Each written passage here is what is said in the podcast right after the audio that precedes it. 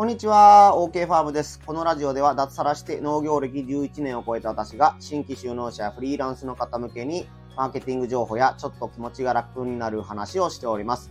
はい、今日はですね、ブラジャーを若い女性に売ろうと思ったけど、おっさんしか集まりませんでしたという、なんじゃそりゃっていうタイトルでお話をしていこうと思います。これはですね、多分実はです。あのー、嘘ではないと思います。僕もちらっと見た情報なんで、裏までは取ってないんですけども、下着を売ろうと頑張ってらっしゃる企業さんが、えー、SNS を使ったところ、こういう事例がありましたというね、えー、マーケティング事例紹介みたいな感じでね、えー、多少ね、あの、面白おかしくみたいな感じで、えー、農業にも関係する分野だと僕は思っているので、えー、紹介していこうと思います。本当にね、農業関係してきますんで、ちゃんと聞いてくださいね。今回のテーマ一つ目が、フォロワーは増えればいいというものではない。二つ目が、思いもよらない人に SNS を褒められたら早急に見直しを。そして三つ目が、投稿を変えるべきか、ターゲットを変えるべきか考えるということでお話をしていこうと思います。はい、えーとね、あの、実際にあったお話なんですけども、とりあえず、下着会社さんがですね、あの自分のところの女性用下着を売りたいと。まあね、ブラジャーとかね、下着パンツとかを売りたいと思って、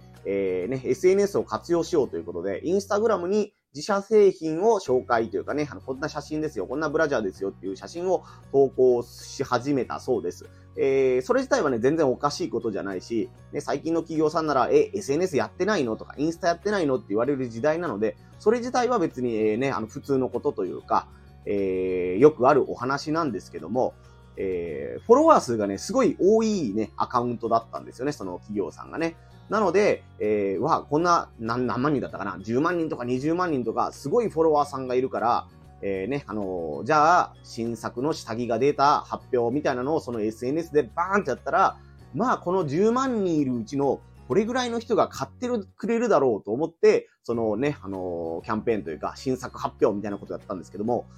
全然売れなかったらしいんですよ。なぜかということはね、もうタイトルを見たあなたはもうね、分かってらっしゃると思いますけど、そフォロワーの比率として、おっさん比率がすごい高かったからということです。ね、若い女性に下着を売りたいから、ね、なんていうんですかね、あの、その当初のアカウントとしては、えー、ね、モデルさんみたいな綺麗な女性に綺麗な下着をつけてもらって、ほら、すごいいい形のね、ブラジャーでしょとか、ね、すごいセクシーでしょみたいなことを PR したかったと思うんですけども、そこに釣られて、おっさんが集まってきて、それを見て楽しむっていうね、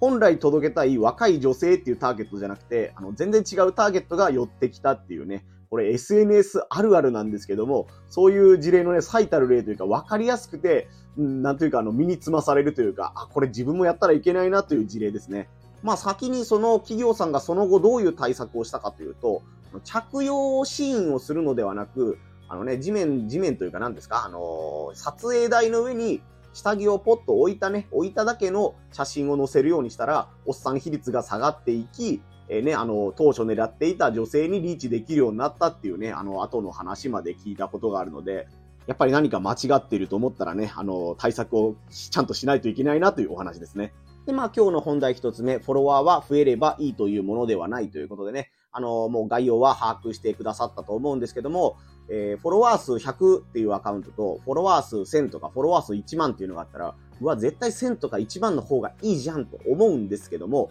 ね、熱心なファンがいるとか、熱心なね、あの、購入検討中のお客さんがいる100と、ね、野人はしかいない1万っていうんだったら、やってることは地味で、ね、フォロワー数は100しかいないかもしれないけど、そちらの方が、えー、いいお客さんを持ってるというか、ね、販売のチャンスが、えー、可能性が高い、えー、アカウントということになります。なので、あね、フォロワー数が100倍だろうと、100分の1だろうと、あまり比較にならなくなってきているというお話ですね。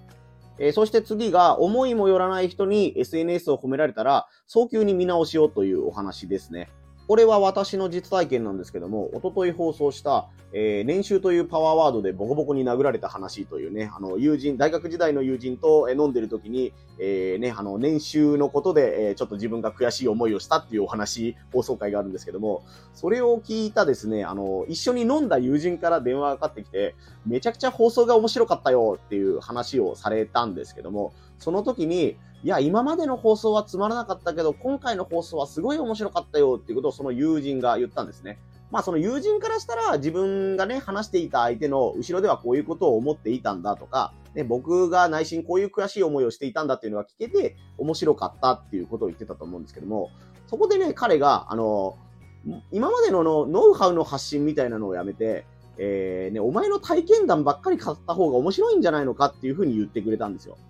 これは僕にとってはある意味嬉しい誤算で、ね、あの、一緒に飲んでいて、正直僕のことをね、内心小馬鹿にしていたというかね、心配してくれていた友人が、あそこまで僕の発信を面白く思ってくれたんだっていうのは嬉しい反応ではあったんですけども、彼は僕の想定してるお客さんじゃないんですよね。僕が想定しているお客さんは、今から脱サラして何かビジネスがしたい人とか、ビジネスで伸び伸び悩んでいる人とかね、これから副業を始めたい人みたいな感じなんですけども、彼は喫水のサラリーマンなんですよ。で、おそらく副業を始めたりとか転職するつもりもない人なんですね。その人が喜ぶ情報発信を、えー、面白かったよ、すごい良かったよって言われたからといって、彼の方に、大学時代の友人の方に情報発信と軸を合わせちゃうと、これからビジネスを始めたい人に刺さらないコンテンツになってしまうんですね。この音声配信が。ね、サラリーマンが喜びそうな話って何だろうってことを考え出したら、今まで僕の放送を聞いてた人が離れていってしまうわけです。まあ、さっきの話で言うと、ね、女性用下着を若い女性に頑張って売りたいなと思ってるのに、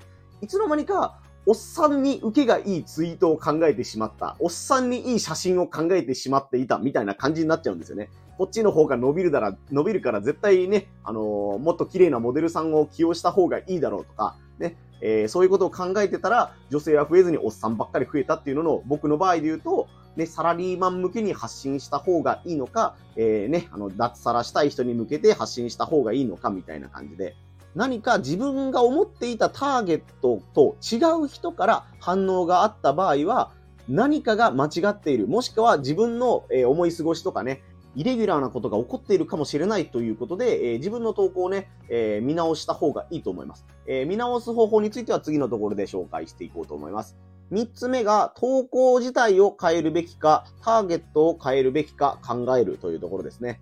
わかりやすいので、農家のくせにさっきのブラジャーの話で、えー、例え話を続けていこうと思います。で、投稿を変えるっていうのは、さっきのブラジャーのね、企業さんの例ですね。あ、このままモデルさんに、えー、ね、あのー、ナイスバディなモデルさんに下着をつけてもらって、やったまんまだったら、おっさんしか集まんないわ、おっさん比率がどんどん高まるわということに気づいたので、投稿内容を、えー、変えて、えー、モデルさんを使わずに、えー、撮影台の上に下着を直置きしたような写真を投稿するようにした。これが投稿を変えるパターンですね。今の投稿の場合だと、えー、思っている人にリーチできない、ね、買ってほしい人に見てもらえない投稿になっているということに気づいたので、えー、そういうふうに、えー、変えて、まあなんとかね、成功したというか、えー、元の路線に、戻、持っていた路線に戻れたみたいな話だと思うんですけども、これはね、あの男性が野菜とか農業アカウントをやるときに本当にありがちな話で、ね、あの農家の日常を発信しますっていうのは、それは別に全然構わないし、僕自身もやったりね、してるんですけども、なんかいつの間にかね、あの自分の農機具の機械自慢みたいなことになったりするんですよ。ね、あの、うちの軽トラかっこいいでしょとか、ね、この農機具のこのなんとかが魅力なんですっていうのを見て、集まるのはね、大体男性ユーザーです。当然です。あの、女性はね、ロボットとか機械とかね、そんなにね、興味を惹かれる人はいないんですよ。まあそういうね、あの、機械が好きな女性みたいなのを集めたいならいいんですけども、野菜を買ってくれるターゲットとしては、やっぱり大多数は女性です。で、しかも、あの、インターネット経由で野菜を買ってくださるっていうことになると、ね、あの、独身の女性でね、あの、家事にあまり育児に、家事とか料理に興味がないという人じゃなくて、ね、子供が生まれて子供に美味しいものを食べさせてあげたいとか、ね、年を取ってきて、えー、ね、家族ね、あの、年老いたおじいちゃんおばあちゃんに美味しいものを食べさせたいというふうに思っている、まあ、割とね、お金に余裕のある女性というのが、まあ、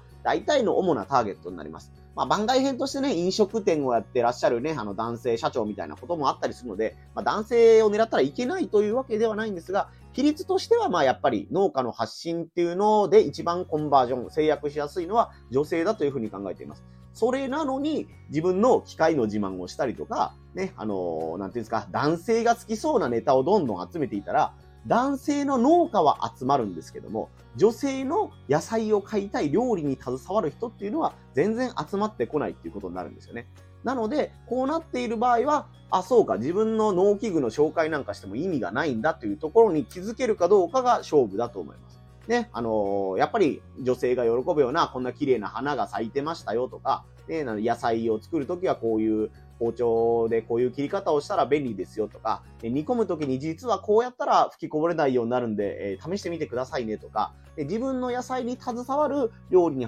関することを投稿していると、あ、なんだ、この、この人は農家だけど料理に役立つ情報も発信してくれているなとか、ね、育児で困った時にこの人の発信は支えになるなみたいなものがあったら、え、女性のフォロワー比率が増えたり、買ってくださるファンが増えたりすると思います。これが一つ目の方法の投稿を変えるというやり方ですね。で、次にそもそものターゲットを変えちゃうという方法があります。えー、さっき言った、あの、僕のね、大学時代の友人が、えー、思わぬところで食いついてくれたとか、ね、ばブラジャーを売ろうと思ったらおっさんが集まってきたっていうところで、あ、そうか、ここでおっさん用下着の発表をすればいいんだという発想になったり、あ、そうか、サラリーマン向けの情報発信もできるなというふうに、もし自分が気づくことができて、自分にそのスキルがあるのなら、そちらの方にね、あの、投稿は変えずに同じ路線で伸ばしつつ、売る商品を変えるという手法があります。そんな農家だったら女性以外にね、あの、買ってくれる人おらんじゃんと思うかもしれないんですけど、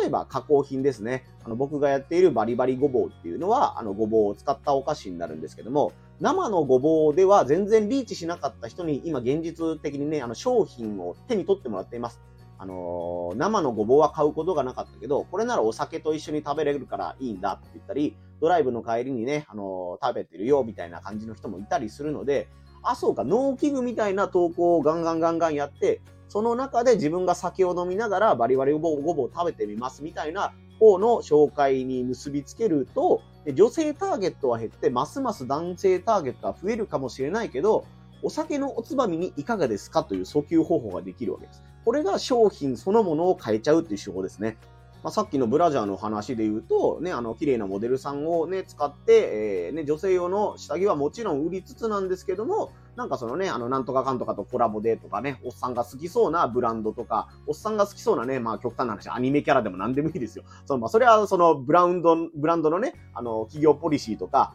ね、あの、見せたい、見せ方みたいなのが、ね、ブランドがあったりすると思うので、えー、それができるかどうかは、あの、企業とかアカウントの方針によると思うんですけども、で、農家の場合で言ったら割と何をやっても自分がね、これがいいなと思ったことに取り組めると思うので、あ、女性じゃなくて、僕は男性向けの SN 発信が得意だな。あ、じゃあ女性向けじゃなくて、男性向けの商品を新たに開発してみようという方向に舵を切ることもできるわけです。これがまあね、あの、個人がやる SNS の強みかなとも思いますので、なんかよくわからんけど、フォロワーも増えて、いいねも増えてるのに、全然自分の商品は実は売れてないんだよねっていうね、人がいたりとか、あれなんか全然いいねつかないのに、この商品めっちゃ売れたぞみたいな瞬間がどこかであると思うので、なんでこんないいねつかんのに、このアカウント売れるんみたいな現象があったら、ね、あの2番目でも言ったんですけども、えー、なんかね、早急に見直しをした方がいいと思います。あの、単に日記帳代わりに SNS を使うなら全然それで構わないと思います。自分の記録としてね、あ、自分は1年前こんなことをしてたんだなとか、ね、あ、こんなしんどい時期があったなっていう自分が見返すようなもので他の人を楽しませるっていうのができたら、まあそれはそれでいいんですけども、えー、SNS を使って商品を売りたいなと思うなら、やっぱりターゲッティングとかね、自分の見せ方っていうのは必ずね、あの、一番根っこにあるというか、一番大事なところになると思うんで、まあね、何回も言いますけど、あのね、女性用下着を売りたいのに、おっさんにね、どんだけリーチできたとしても、女性用下着はまあまあプレゼント用でみたいなね、あの自分の奥さんに着てほしいみたいな人も中にはいるかもしれないんですけども、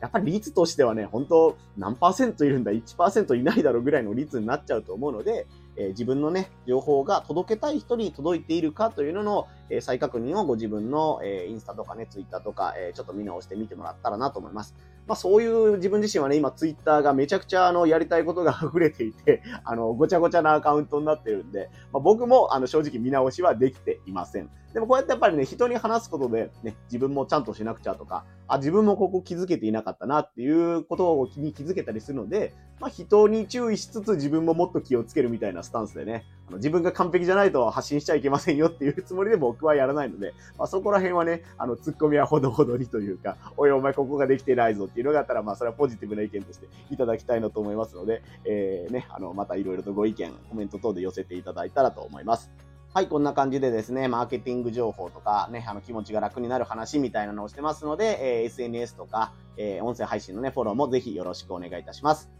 今日はですね、あの、バリバリごぼうっていうね、自分が作ってるお菓子があるんですけども、それのね、取引をしている方、まあ、それこそ SNS きっかけで知り合った方ですね。SNS がきっかけで、えー、バリバリごぼうをうちのお店で使わせてくれませんか？って言ってくださったね、方と初めてお会いしてきますね。会ったこともないのにお菓子を買ってくれるね、お店屋さんがいるんですよ。すごくないですか？まあ、その方と会ってね、初めてご挨拶をしたりとかね、あの自分たちの好きなね、共通のラジオ番組があるんですけども、そのラジオ番組の話をしたりして盛り上がりたいなと思います。はい。えっ、ー、とね、連休前で色々とバタバタする方もいると思うんですけども、体調等に気をつけて頑張りましょう。はい。最後までお聴きいただきありがとうございました。OK ファームでした。